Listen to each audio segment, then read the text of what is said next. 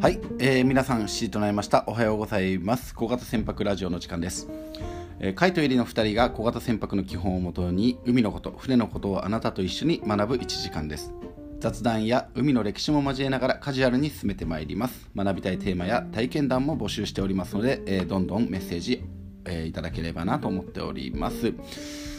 さて、えー、今日のテーマなんですけども、えー、今年2022年、えー、第1回目というところで、いろいろね、えー、2週間ほどお休みをいただきましてあの様々な活動の進展とかですね、えー、僕たち自身もですねいろいろこう動きがあったあの新年あの始まりであったんですけども、えー今度ですね、えーと、八景島の方で活動が始まりそうだということで横浜ねえー、横須賀の辺りに、えー、この新年伺ってまいりました。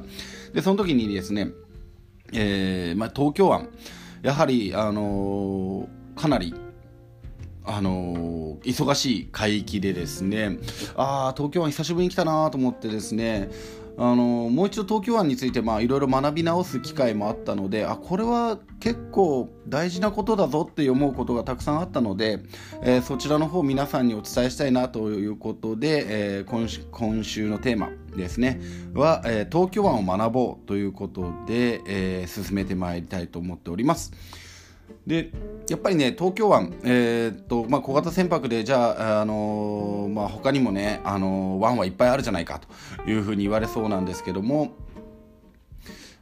小型船舶のこのファクトから学ぶ、えー、小型あの海の安全というところで、え、小型船舶のプレジャーボートの登録というのはやっぱり瀬戸内海と東京湾ですね、え、ここが、まあ、一番多いということで、え東京湾をねフィールドにしてる人たちもかなり多いんじゃないかなと思ってます。ですので自分のねフィールドを学んでいく海域がどんな海域なのかをしっかりと学んでいくということがまあ大事なんじゃないかなというところでまずはね一番多いその東京湾から始めていこうと考えております。さあ今日もですね、えー、パートナーのエリさんが来ております。エリさんおはようございます。けましておめでとうございます。明けましておめでとうございます。はい。なんか、ななんかあの、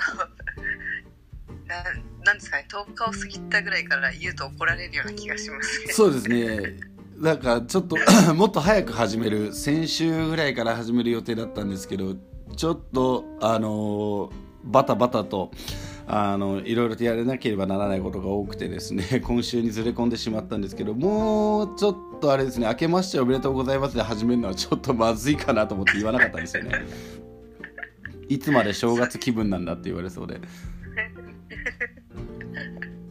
初詣行きました？まだですかね。あのこのアイコンを七里の愛知県の七里の私にしてるんですけれど、はい、ちょうどあのこの間の津波警報のあった日に初詣に行く予定だったので、はい、初詣行けず今週リベンジしたいと思ってます。ああもう今週なんか2日間とも行くみたいな感じになってますね。怒りのリベンジですよね。うまくいくことを願ってますまあでもねあの海底火山が噴火してまああの僕ちょっとツイッターで喋ったんですけどあの潮位変化のグラフがあるんですよ。あの先週のね津波なんですけどあの初詣中止になっちゃいましたけどその潮位変化ってまあ普通は曲線を描くんですね。で多少の波の変化とかでこうちょっとこうギザギザとはするんですけどあの大体まあその変化に応じてこ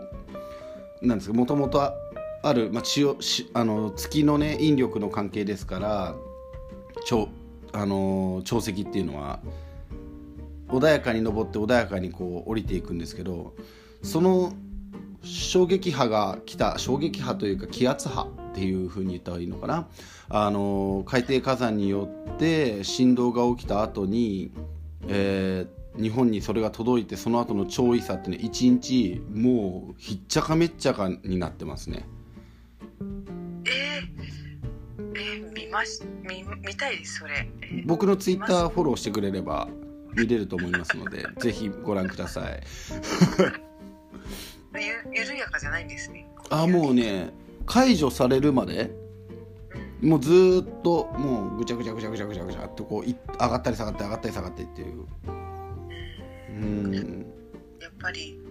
あれですね。船出さなくてよかったですね。ああそうですね。船出してたら結構大変だったと思いますよ。まあ潮位なのでねその波が来てるってわけではないんですけど、あのー海底の中とかはかなり大変だったみたいで鳥羽の方でもカキ棚がもう怒りが抜けてしまってあの川のように流れてたと湾内が。それすごい力ですよねカキ棚のアンカーが抜けるっていうのは。あ結構な力だと思いますよ。うん。そんなに大きいアンカーを打ってるわけではないんですよカキ棚って。でもうん。それでもやっぱり結構な力だと思いますね。まあちょっとね海のことですので、えーお互いに気をつけながらはいはい進めていきたいなと思ってますけども今日も海の安全を一緒に学んでいただければなと思っております。はいよろしくお願いします。よろしくお願いします。あの今週はですね東京湾を学ぼうというところでやっぱりあのプレジャーボートの登録数が多い東京湾、えー瀬戸内海、えーですね。あのまあ、その二大巨頭にはなるかなと思っているんですけどもこの東京湾、えーからまず学んでいこうかなと思っておりましてエリさん東京湾ってどっからどこまでが東京湾かご存知ですか？えーっとえーっと あのあれですね。東京湾のあの端っこの出るところにはい。なんか東大とかなかったかな。その端と端の線を結んだところかな。であの奥が奥はもう全部じゃないんですか違うのかな。逆に奥ももうわからない。ってなるとなんか両方あやふやだけど。入って。るもうエリさんの東京湾像がこうものすごくこうふわふわっとしたものだっていうのが分かったところで。私入り口知ってたはずなんだけどなーって今ちょっとあれと思いながら。そうですね。まあ僕らにとってはまあ小型船舶の人だとあんまり気にしないかもしれないんですけども大型船だと法律が変わる場所なのであの東京湾の入り口っていうのはまあ結構大切な場所なんですね。間違いないですね。あのこれ僕覚えてるんですけどあの船乗りのですね会議士免許の試験にも出ます。東京湾の入り口ってどこですかって。会議室何級ですか？会議士5級だった気がしますね。私が受けたの6級なんでギリギリ。いやそう あでも6級受かってますもんね。あはい。6級会議士受かっててこれ東京湾の入り口ちょっとふわっとしてるってどっかの東大とどっかの東大ですねって言われるとちょっとあの。あのはいひらりひらに謝ります。いやいやいやいや。なんかそのそのどっかの灯台っていうのはその三浦半島と、まあ、もう一つ房総半島なんですね そうですね。はい、うん。なんかそれぐらいは言ってほしかったなと思ってますけどね。はい。あのーこれがですねまああのあんまり引き伸ばしてもしょうがないので、あのー言うとですね、まあ、千葉県館山市の、えー洲崎灯台ですね。はい、えー、洲崎房総半島のですね、まあ、とっさきですね。チーバくんの足の先って言った方がいいのかな？今ちょっと Google マップで見に行ってます ありがとうございます。えー、洲崎灯台から神奈川県三浦市の、えー、剣崎灯台ですね。これね、船乗りみんな剣崎剣崎って言うんですけど、正確には剣崎です。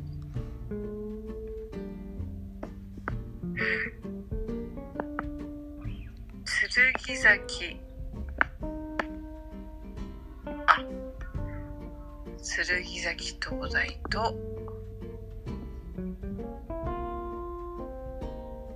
もう一つが？洲崎灯台ですね。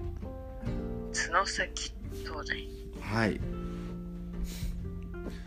えーこちらがあーと陸上が囲まれたところ、えーそこからの、まあ、北の部分を、えー海上放棄場は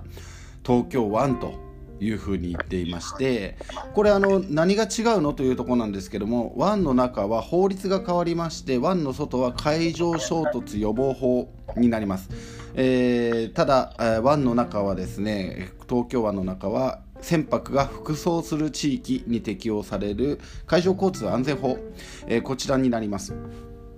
でこの海上交通安全法は東京湾、伊勢湾、瀬戸内海、えーその3つの海域に限定して、えー適用される法律で、まあ、日本のですね、まあ、ローカルルールになります。ですので、えーこのか今日はですね海上交通安全法を、まあ、メインにして喋っていかなければならないかなというところで、あのーあんまりならないんですね、実は。その海上交通安全法については実はあんまり触れられてなくてなので、まあ、東京湾の中は海上交通安全法なのに海上衝突予防法しか学ばないというのもちょっとどうなのかなと思っているので、まあ、そこにもちょいちょい今週は触れていきたいなと思ってます。で、えーあエリさんがですねちょっとあの東京湾の位置をですね あの Google マップで調べてる間えー喋、っていこうかと思うんですけども東京湾、これ今言ったですね、まあ、海上放棄場というところなんですね。で、海上放棄場というのはどういうことかというと、東京湾というふうに一般的に、まあ、狭い範囲内で、えーまあ、競技というふうに呼んでますけども、狭い範囲内で言う場合は、観音崎と富津岬ですね、えーこちらを結んだ2線のより以北ですね、えー北側を、えー東京湾というふうに皆さん一般的には、え言っています。で、えその観音崎と富津岬ですね。より、え南側と、まあ、先ほど言った、えー洲崎と、えー三浦市の、あのー剣崎灯台。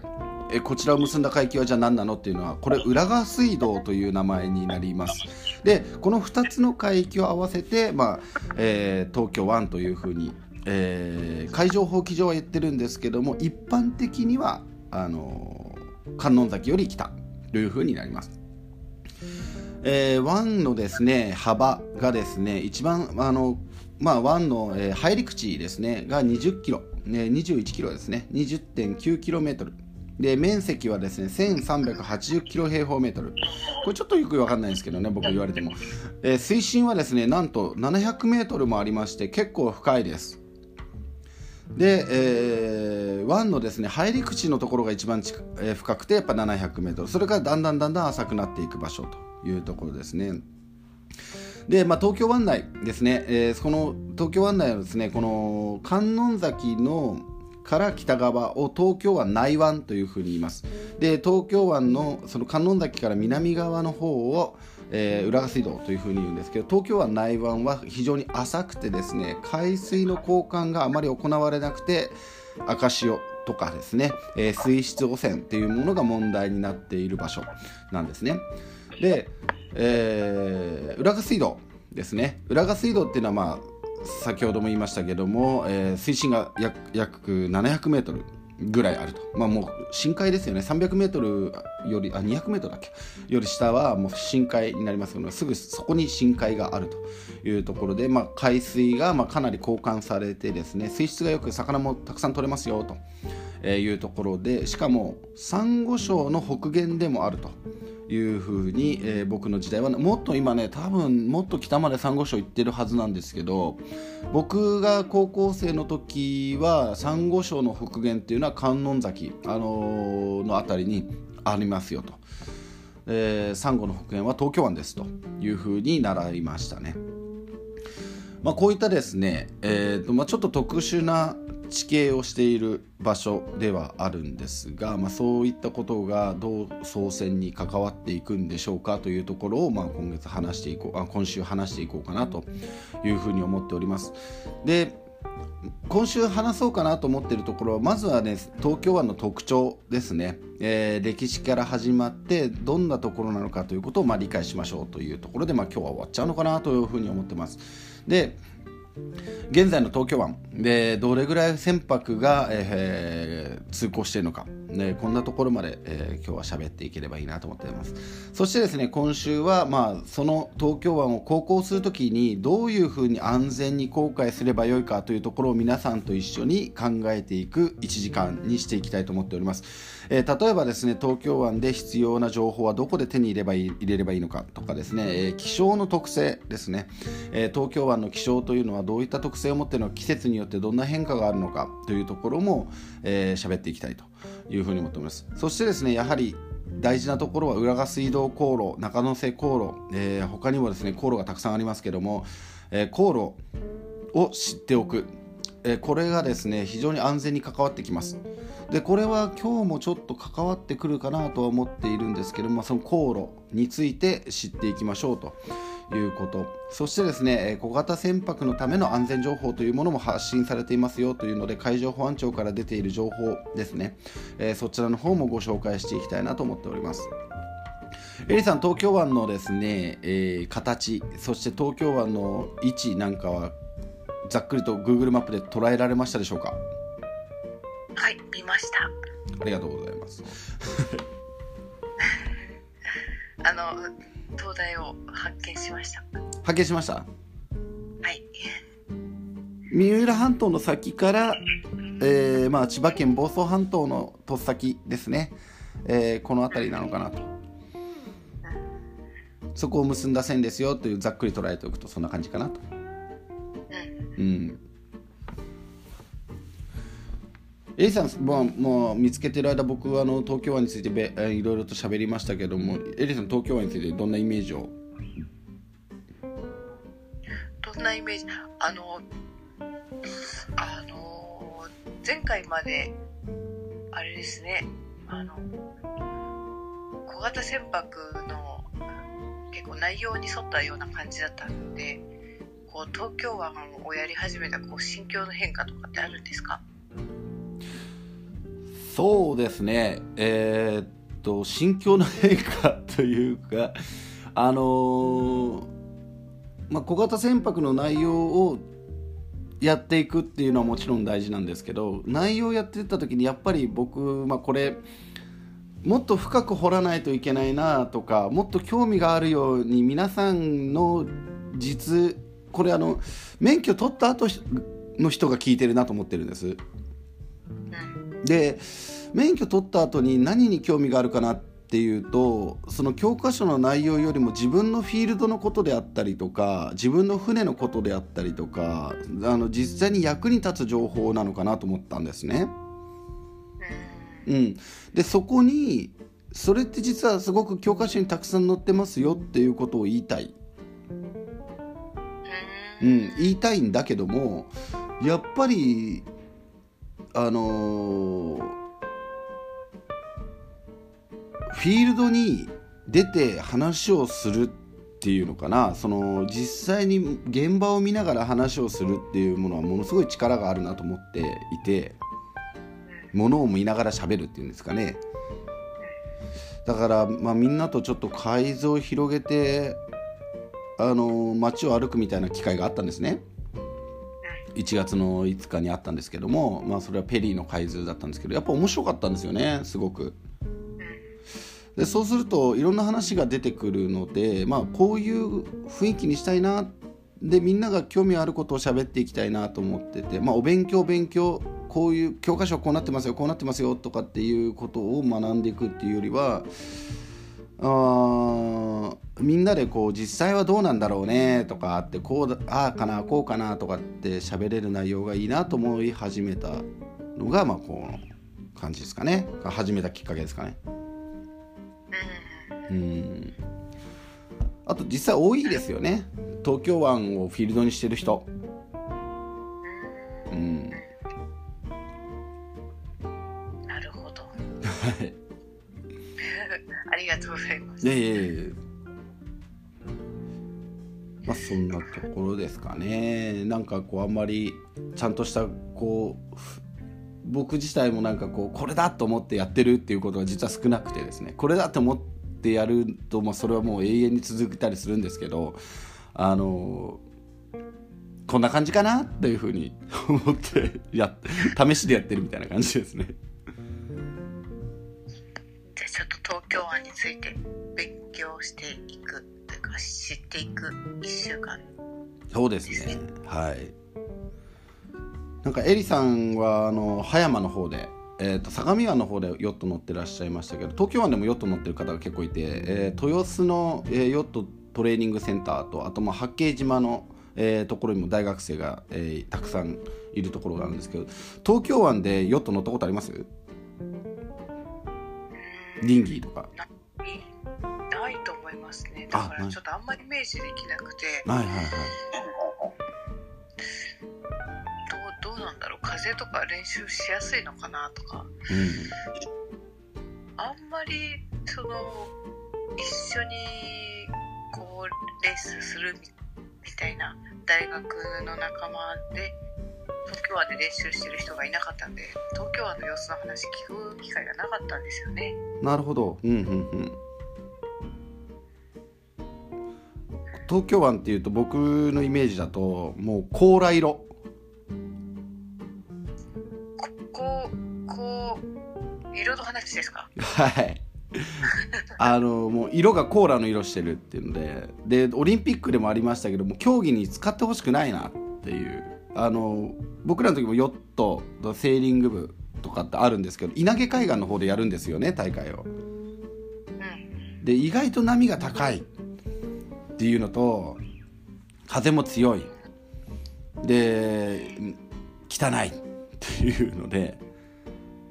あんまり入りたいとこじゃないなと思ってたんですね。なんかでもそれで言うと海ホタルはいのところにこうドライブで行くとすごい風が強かったりしますけど綺麗だなとは思ったりしますけどね。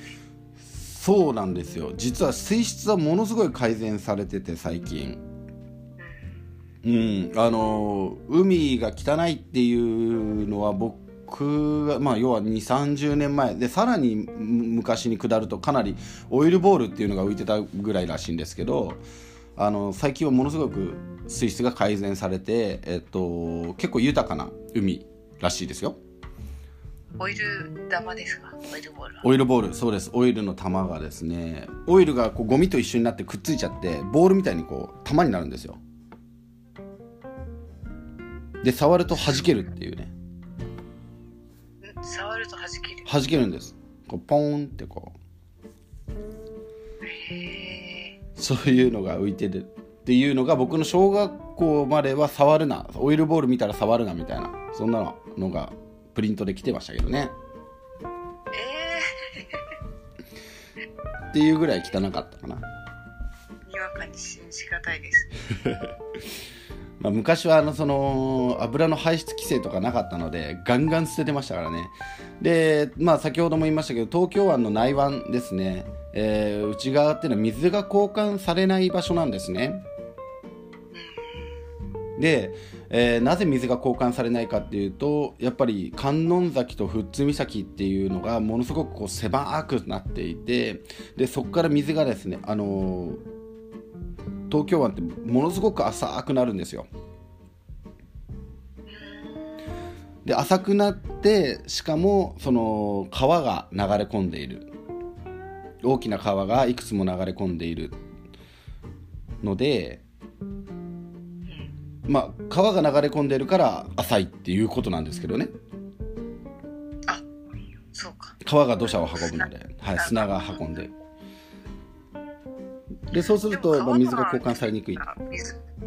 川が来てたらまあ浅くはなりますけど一応水の流入はあるからあのー、生活排水も流れ込んでくるんですよそこから。ああそうか。はい。で今はその生活排水っていうのはまあ浄化が性能が良くなったのでいいんですけど大雨なんか降るともうその浄化が追いつかないのでそのまま流すとかっていうのがあってで生活排水も一緒に川と一緒に流れてくるのでかなり、えーまあ、北に登れば登るほど、まあ、質は良くないっていうことが言われていました。うん。だけど今はだいぶいいと。だいぶいいですね。でかつてはですねまあ、アシカとかクジラが押し寄せるっていうところで浮世絵なんかにはもうトドがねあの横浜辺りにいたりとかあと久里浜の沖に足利島っていうのがあるんですよ無人島でりますね。はい。あれ危ないんですけどその話もちょっとどっかでしたいなと思ってるんですけどあれすごく危なくて毎年1隻か2隻あそこで船真っ二つになってるのか。な確か必ずあそこぶつかるとこがあるんですよ。暗礁があってですね。うん。まあでそこなんかもあの裏側の奉行がそこでアシカを取ってましたよっていう。え取ってたうんうん狩りをしてたってそこで。狩りをしてた？そうそうそう。たた食べたりた食べてたでしょ？食べ食べたり毛皮でしょうね。なんだろうアシカは魚みたいな扱いだったのかな？いや肉じゃないですかねやっぱり。あれ肉？肉も OK なんでしたっけ？あんまりこう江戸の人たちが肉食べてるイメージないな。確かに4本足がダメだったような気がします。仏教だから。あ。だアシカ大丈夫でしょ。あなるほどね。うん。なるほどね。でイルカもクジラも大丈夫でしょ。あれもまあ魚ですからね。ああそっか。うん。ええ。でものすごいないたらしいんですよなんで今来なくなっちゃったんですかね。わかんないですね。でも今でもまあそのだから立山の方に今でもあのクジラ漁をやってる人たちいますよね。ほ捕鯨船団があるんですよ。でも取るのははい。その昔は東京湾の方だけど今はどっか出ていくっていうことなんですかね。今は出てくんですけど今でもたまに近海で来るんですよね。でホエールウォッチングとかもやってるんですよ立山の先で。ああそうなんですか。はい大島と,、えー、と立山の間はね通り道になってますいまだに。だ今でもツチクジラとか、まあ、小型のクジラですけどあとマッコウなんかはあとイルカなんかは結構普通に入ってきてますね。八景島の沖にねイルカがね何年か前に居ついてたんですよ2匹。2頭って言ったらいいのかな2人って言ったら2頭2頭かえカマイルカだった気がしますけどね。ー、なんかすすごいですね。もうこのこの2人っていうのが限定されてるのが毎回その2頭でした。お同じ顔してた同じ。でそれ調査してねどうやら居ついてるらしいって迷い込んだんじゃなくて居ついてるらしいぞっていうことになって。えうん。で有名だったんでそれを見に行くツアーとかありましたよ。横浜港からー、わあすごいですね。ツアーになるぐらいまで。うんぐらいまで。普通にいたらしいですね。でなんでそんなことがあるかっていうと先ほど言いましたけどやっぱりあの700メートルまで一気に下るんですよね。東京湾の入り口って。でそこってどういうことかっていうとプランクトンが湧き上がってくる。要は水が当たったらバーッと上に上がってくる場所なんですよ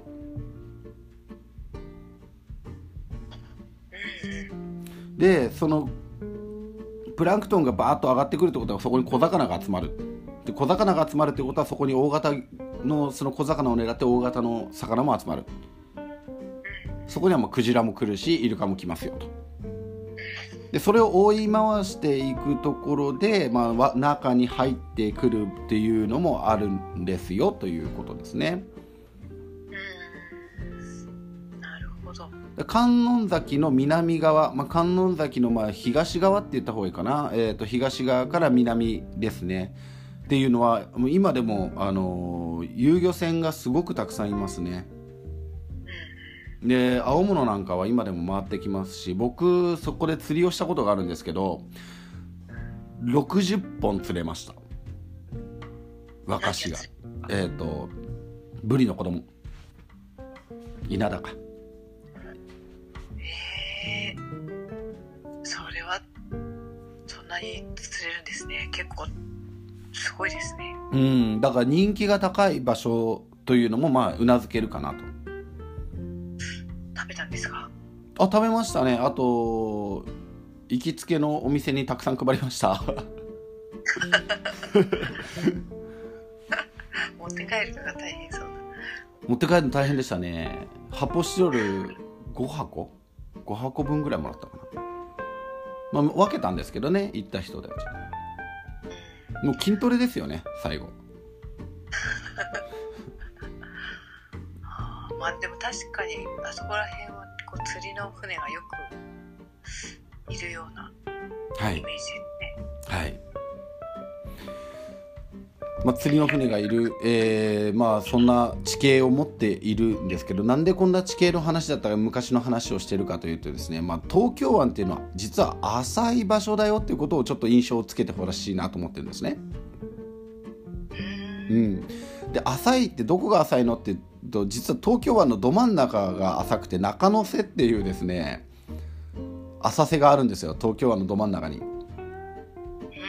で、まあ、地図ちょっと見てもらうとあれなんですけど富津岬もですね西側にズドーンと出ててですねそこに第二海保っていうのがあるんですけど第二海保もですね浅瀬になっていて海域としては結構難しい海域になります。これは富津岬がこう飛び出てるんでそこで溜まっちゃうなんてことではないですかね。おっしゃる通りなんです。要は川から流入した土砂っていうものは、まあ、潮の流れによってどんどんどんどん沖に流されていくんですがそれはですねたまるんですよね。うん、堆積してしまうんです。これがそのせき止めてるのが富津岬になります。なるほど。ちょっと中野瀬が Google マップではわからないわからないですよね。海図じゃないとちょっとわからないかなと思うんですけど。はい海図じゃないと。海図じゃないと。そうですね。なかなか海の中まではねちょっとなんか中野瀬とかで調べると出てくるかもしれないですけどね。あなるほど。うん。だから船のあのえーっと海のですねあごごめんなさい。東京湾の北側っていうのはその瀬えーっとバンズとかですね三番瀬とかですねあの数がすごく多いんですね。あの浅瀬がめちゃくちゃ多くてだから木更津の方とかでも海苔がたくさん取れたりとか昔からあの品川の方でもですね海苔をたくさん作っていました。品川区大田区の辺りでもあの海苔をたくさん養殖してたんですね。だからすごく浅い場所だったというのが、まあ、分かっていただけるかなと。海苔養殖するって言ったら20メートルぐらいですか？えっ、と20メートルないですね多分。5メートルとか。え？そんなもん。今日はねじゃあずーっとどんどんどんどん浅くなり続けてるってことですか？あどんどん浅くなり続けてます。ただそこにはですね潮の対流があってどんどん沖にも流れていくのであそれでまあ浅くななりつつも、まあ、沖にもこうし土砂が運ばれてということにはなるんですけど今ある航路というのはほとんど掘ってます。ーえー、掘ってるんですか？はい、えー掘っている航路がほとんどですね。で特にその千葉航路であったりとか木更津航路であったりとかっていうのはもう掘ってますね。えー、このこの広い幅をえっ、と今みいやあのそのこの広い幅をっていうんじゃなくて航路のとこだけですよ。航路のとこだけですよ。はい。航路だってね別にこのねこの1 0ンチの中を走ってってくださいみたいなもんじゃないですからね。まあそうですね、まあ、春節線というのがあるんですけど、まあ、だから常に工事をしているし変化している、えー湾でもあるのかなと思ってるんですけどあの大型船とかっていうのはまあお小型船舶と違って小型船舶だと大体まあ50センチから1メートル、まあ、ヨットでも2メートル大型のものでも2メートルぐらいの喫水なのかなというふうに、まあ、座礁する危険があるというのが、まあ、あのごめんなさい、えー水面からえー船の手船底までの長さを、まあ、これ喫水というんですけどもその喫水がだいたい2メートル。大きいものでもまあ3メートルぐらい。だと思うんですけど大型船の場合だと十何メートルとか、えー普通に5メートル10メートルっていうのがあるんですよね。そうやって見てみると海藻にまあ目を落としていくと、まあ、座礁し座礁する場所がたくさんあるのが東京湾ですよと。で大型船にとっては非常に難しい海域であるということですね。なので、まあ、事故なく、えーまあ、大きい事故が、まあ、数年に1回ありますけどもえそれぐらいで済んでるっていうのはあのー結構こうはい。掘ってるおかげですか？掘ってるおかげ。そうですね。あの航路をきちんと整備しているということですね。あなんかかぶせていっちゃった？すいません。いやいいですいいです。大丈夫です。なんか別のこと言ってませんでした？いやそんなことないですよ。そんなことないです。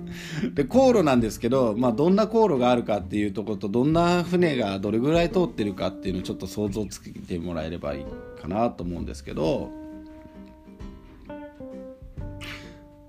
あの東京湾ですね、えー東京横浜川崎千葉と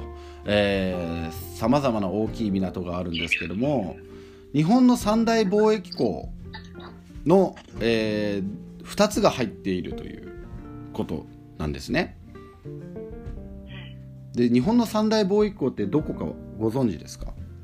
？2つが入ってるっていうことは東京と横浜が3分の2だと思うんですけど、うん。違うか、どうでしょえーもう一つはぱり名古屋かな。名古屋。あそうですね、えー名古屋港正解です。で東京横浜なんですけども実はあの高速法というですね港の中あの港の中の法律があるんですけどもこれ海上衝突予防法海上交通安全法と、えー高速法という3つの法律であの海の海上交通は守られているんですけどもこの高速法上でいうとですね東京港ってないんですよ。で横浜港もないです。え京浜港という港になるんですね。ーあれそっか。はい。あただ東京港というのはありますよ。ありますけど高速法上は京浜港になります。京浜港東京区京浜港横浜区京浜港川崎区というふうになります全部京浜港。全部京浜港ですね。東京の京と横浜の浜で京浜港になります。あー。あえ京浜ってそういう意味だったんですか？私そこからちょっと驚き。京浜急行の京浜です。京浜急行の京浜の意味をあんま深く考えたことがなかった。そうなんですね。僕の大好きな京浜急行を、はい、東京湾の赤い弾丸と呼んでましたから。なるほど。そういうまあその京浜港というのはそういった名前のあの意味があります。だから京浜急行もあればえっ、とあれ？もう一個 JR でも京浜ってありますもんね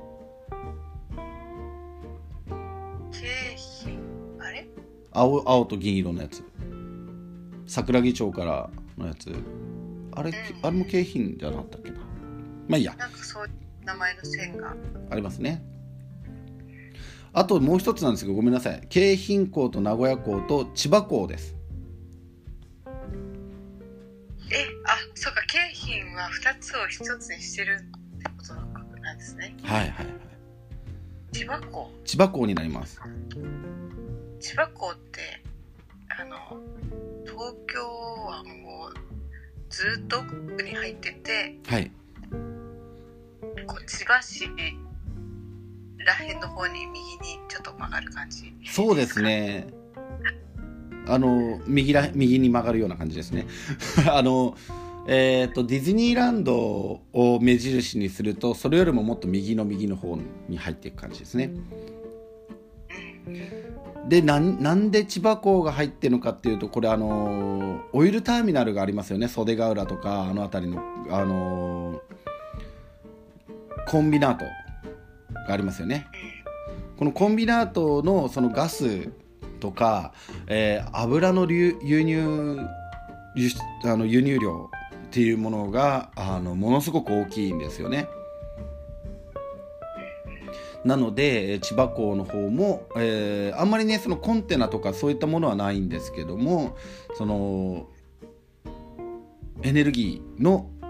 受け入れですね。で、えー、千葉港というものが、まあ、貿易港としては非常に入っている。あの大きく三大港として入っている。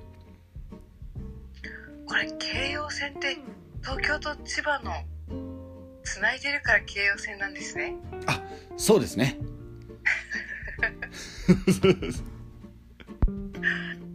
なんかそこかよっていう感じになりそうですいやでもねなんかねそういうところから知っていった方が実はその僕はねあの海図を見ながら今喋ってるんですよ。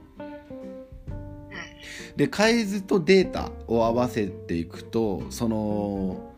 皆さんもぜひねあの地図とか Google マップを見ながらだと思うあの見ながらこれ今日ちょっと今週は聞いていただきたいなと思ってるんですけどもいろんなデータを言うんですがそのデータを聞いてそのデータだけだとなかなか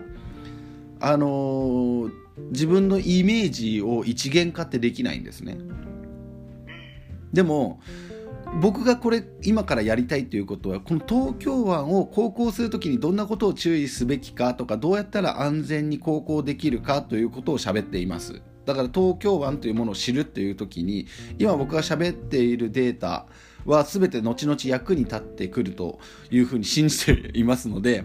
あのぜひですねあのあそうか。千葉はエネルギーを輸,、えー、輸入している。で京浜港はコンテナであったりとか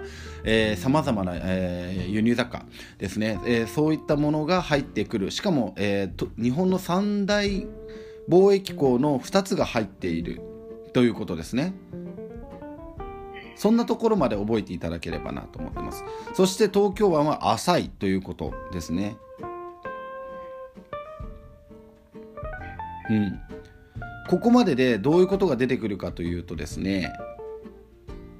浅い海域に大型のオイルタンカースーパータンカーと呼ばれているオイルタンカーそしてですね大型のコンテナ船こういったものがビシバシ入ってくるよと。日本で一番入ってくる忙しい港の一つですよということです、えー、日本で一番忙しい港というのは名古屋港だというふうに言われてるんですけどもあの名古屋港っていうのは21年間貿易黒字を出している港として有名なんですね。東京湾というのは日本の三大貿易港の2つが入っていて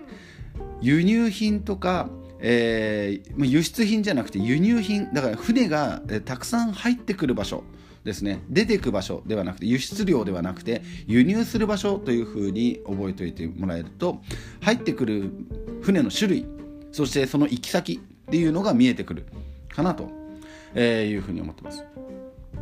それはやっぱり消費地から近いからですかね。あもうそれもあると思いますね。はい消費地から近いっていうのはもちろんあると思いますで名古屋っていうのもやっぱり、えー、と発展したのは、まあ、東京がやっぱ混みすぎたっていうのもあるでしょうしあの車の工場がやっぱ近いなので車の輸出量が高いということですよね。うんあじゃあ今後変わるかもしれないですね。そのまあ場所によって港の変化っていうのは必ずしていきますね。その土地の変化とかっていうのも。あの昔やっぱ消費地に近い方が良かったんですけどこんだけあの輸送についてのインフラが整ってくると名古屋の方が勝手が良かったりするんですよ。あの日本のど真ん中ですから。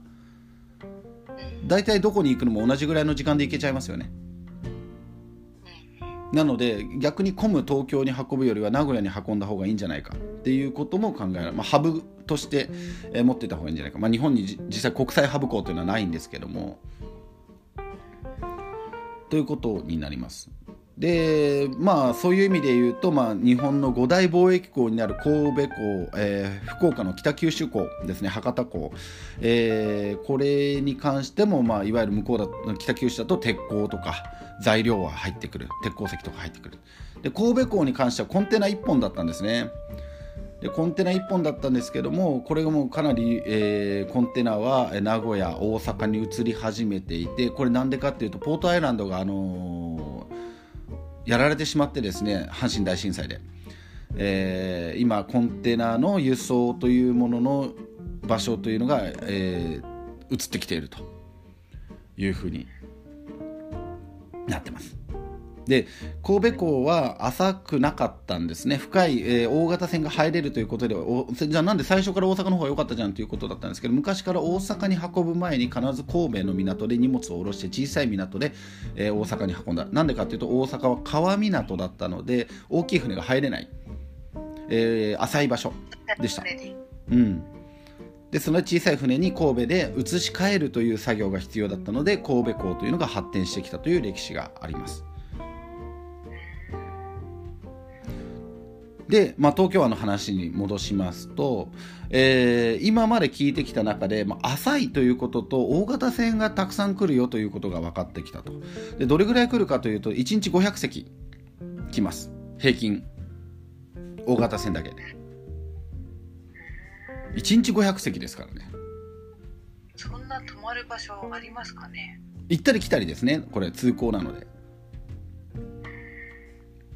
まあ、だ250入って250出るみたいなイメージでいいと思います。あなるほど。はい。どれぐらいすごいのかっていうとですねあの世界のへそって呼ばれてるへそっつったらなんだっけな大動脈ですね。マラッカ海峡ですねこれもすごいたくさんの船が通っているところで有名なんですけどそこで320隻。ででしょ？でしょ？パナマ運河で40隻。でこの間大混乱を生みましたスエズ運河。エバーグリーンのねあの大型コンテナ船が塞いでしまって、えー、世界の物流が止まりましたよね一瞬。ここはさすがに多いでしょう。ねえどれぐらいだと思います？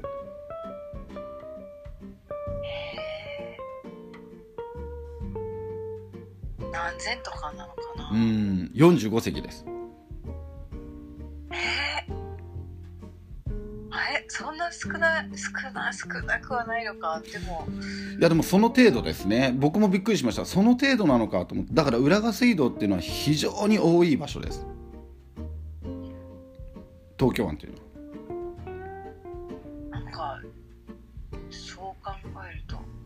異常な量な気がしますけど。でも東京湾見てるとそんなに、ね、こ見合ってこう何ですかね。あ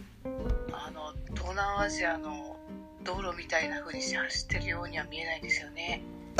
確かにえっ、ー、とまあ僕らからするとまあすごく多いなというふうに 船乗りとして乗ってると多いなってなります、ね、そうですね あの東南アジアもですね実はすごく多いじゃんと思いながらなんですけど渋谷交差点の方が多いですよというデータなんですよ要は。ああそっか。そういうことなんですね。東京の方が全然全然大きい港あの大きいあの町ですし、うん、人口とかもね含めて。だある一つの場所を見ればそれはすごく大きく見えるしすごくたくさんの人がいるように見えるんですけども実際にデータから見ると、まあ、渋谷交差点の方が多いんじゃないと。新宿の方が多いんじゃないっていうような感じになっちゃう結構だから冷静な目で見ていかないと本当のことっていうのは見えてこないのかなとは思ってました。でまあこんだけ多い船がどこに行くかっていうとタンカーは千葉の方に行きますよ。そして、えー、コンテナ船は東京港、えー、横浜港川崎港の方に行きますよと。大型船はその3つの方に行きますよということになってます。で通るのは浦賀水道中野瀬航路ですね。浦賀水道航路というのは、えー入り口観音崎の方にあるところですね。この、あのちょっとくの字に曲がっているやつなんですけども第二海保ぐらいまで。で第二海保ぐらいから北に登っている中野瀬航路というのがあるんですけどこれは、えー北航路ですね、えー北高線北に登るものしかそこにはあのー通れない。南に下るものは清流 V というのがあってですね中野瀬清流 V というのがあってその清流 V を中野瀬をこうぐるっと回るような感じで、えー西側を通って行く航路。航路のような航路じゃないようなものがあります。でこれを通っていきますよと。で今皆さんの前にこうちょもう時間があれなんですけども、えー論文がありましてですねこれ論文なのかな、えー一つ示しているこのリンクがあるんですけどもど OZT はい OZT ですね。OZT はかろうじて知ってるんですけど。これあの オブスタクルっていう、まあ、これなななんなんだろう。僕も OZT って初めて知ったのでオブスタクルゾーンバイターゲットっていうですねあの AIS を使ったあのものでこれね、えっと31日間1500隻の船舶データから検出した衝突しやすい、えー箇所のデータを揃えています。この衝突しやすいというのは3隻以上が睨み合うような形になるとその場所を記記録として残すというものになってます。えー、面白い。でこれをですね見てみると、えー混む場所というのがだいぶ分かってきますのでどんどんどんどん下の方に行ってみていただけると出てくるのが、えー混む場所ですね。何ページぐらいえー、とページ数でいうとですね一番分かりやすいのが67ページというのが書いてありますけども多分67ページもないんだよなこれ。なんで67って書いてあるんだけど。ああすごいこれ。はい分かりやすいですよねこれ。わかりやすいですね。はい。一番混むのが実はですねえーやっぱり中野瀬航路と浦賀水道航路入り口からにかけてが、えー混みますうんでこれはだ幅広くこう船が集約されていって浦賀水道航路を走っていくというのが分かると思いますね。で第2海溝を曲がって、えー北に登っていって東京港に行く港の数。で千葉港っていうのはかなり大きく開いていますので、あのー数が減りますね。ただこれ船舶数が減るというよりはあのその AIS のデータが減るってだけなんですよ。だから狭いとこに入っていく東京港に行くっていうと3隻以上睨み合う箇所っていうのは多くなりますよね。だからあの東京港に入っていくって狭いところに同じ船がたくさんたくさん行くところっていうのはこうやって紫に現れるんですけどあのばらけるとそういうことがなくなるんですよ。だ船舶数が少ないというわけではなくて千葉港っていうのは全体的にバッとこう広がる行き場所が広がるので右側の千葉港の辺りっていうのはこのオレンジの辺りまでこうずっと広がっていきますのでなので、まあ、こういうその AIS データというものがあの睨み合うような形のこの数を記録するっていうのはちょっと少なくなっているというふうに思ってもらえればなと思います。うん、混み合うことが少なくなるっていうだけですねこれは。うんなんかこれ見てると紫の線がどこでこう船がこうままっすぐいて目印にしてどこであの方向転換してっていうのが見えるような気がしますね。そうですね。でもうちょっと分かりやすくしたのがですねえーっとこの72ページかな？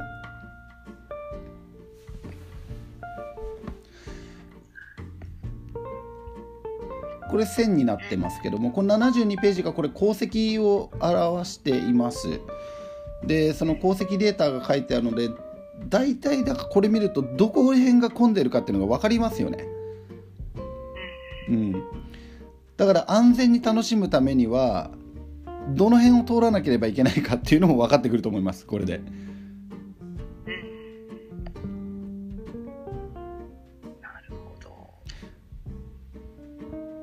今度八景島からですね、えー、岬までの航海を、えー、計画をして今あの海上保安庁と相談をしているところでなんですが、えー、やはりこの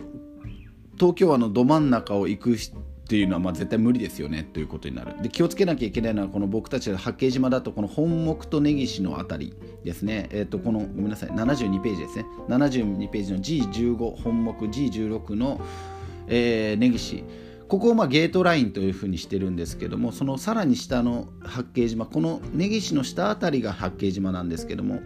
ここに G17 の横須賀というのがありますね。でこの横須賀のラインがゲートラインになってますのでここを、まあ、船がぐっと入ってくるたくさん入ってくる場所ですよというところなんですね。で、えー、入ってくるからここの場所は気をつけなきゃいけないですよねというのがまず一つ分かるとでその後久里浜にも入っていく船が多いですねというのが分かると。その後は特にどこも船がないので、まあ、自由に航行しても大丈夫そうだなというのが分かるということ。で大型船に関してはですよ。これ、うん、小型船に関してはまた別のデータを持ってきてこれにボンと乗っけるっていうのが必要になってくるんですね。はい。で小型船に関して言えば、まあ、遊漁船とかですね、えー、釣り船とか漁船とかが多いのは大体この久里浜金谷の間、えー、それから観音崎の東側。ですね、えー、それとこの久里浜と岬の間に湾になってますけどこの金田湾、えー、ですね。ここも結構いい漁場になってます。これなんでかっていうとやっぱり駆け上がりといって水深700メートルから、えー、一気に100メートル、えー、70メートルぐらいまで一気にこうずっと上がってくる場所ですのでさまざまな魚種が釣れると。有名なですね松松？ななんだっけ？この辺にね松葉漁港松江漁港だっけな？なんだっけな？ちょっと待ってくださいね。えー、っとよいしょ。なんて言ったかな？さっき500隻って言ってたんでこう考えてみたんですけど定点観測してたら10分に1隻は通るんですもんね。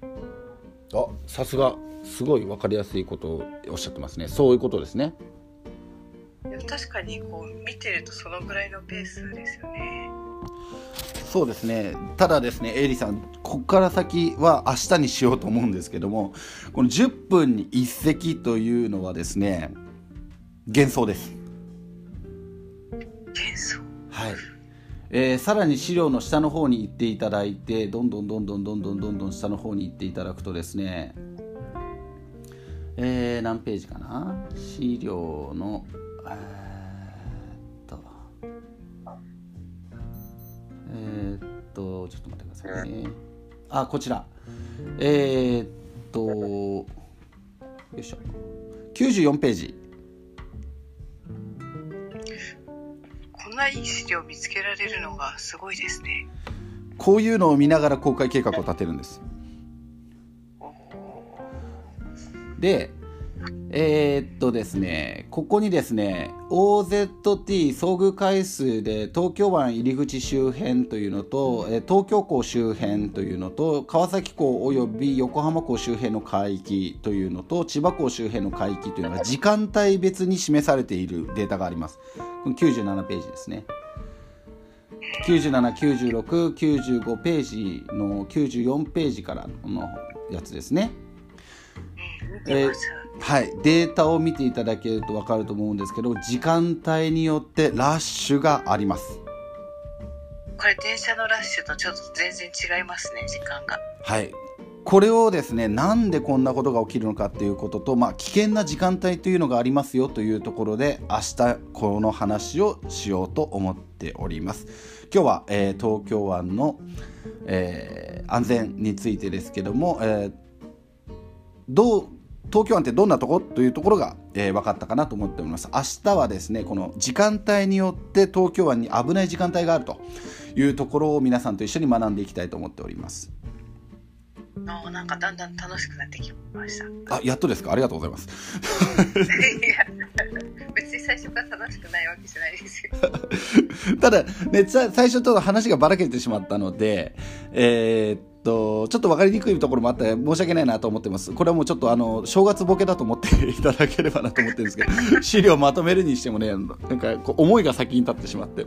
あの、喋る内容もね、ちょっとね、バラバラバラっとしちゃって、それを最後かき集めていくみたいな感じになっちゃうと思うんですけども、まあ、あのぜひですね地図を持って、まあ、地図でも海図海図がまあ一番いいんですけどもあの海図でも何でも結構ですのでとりあえずちょっとこうあの全体像東京湾の全体像が見えるようなものを持ちながらこの話を聞いていただいたり僕が、あのー、シェアしている、えー、資料を見ながらですね、えお話を聞いていただけると、え非常に分かりやすいかなと思っております。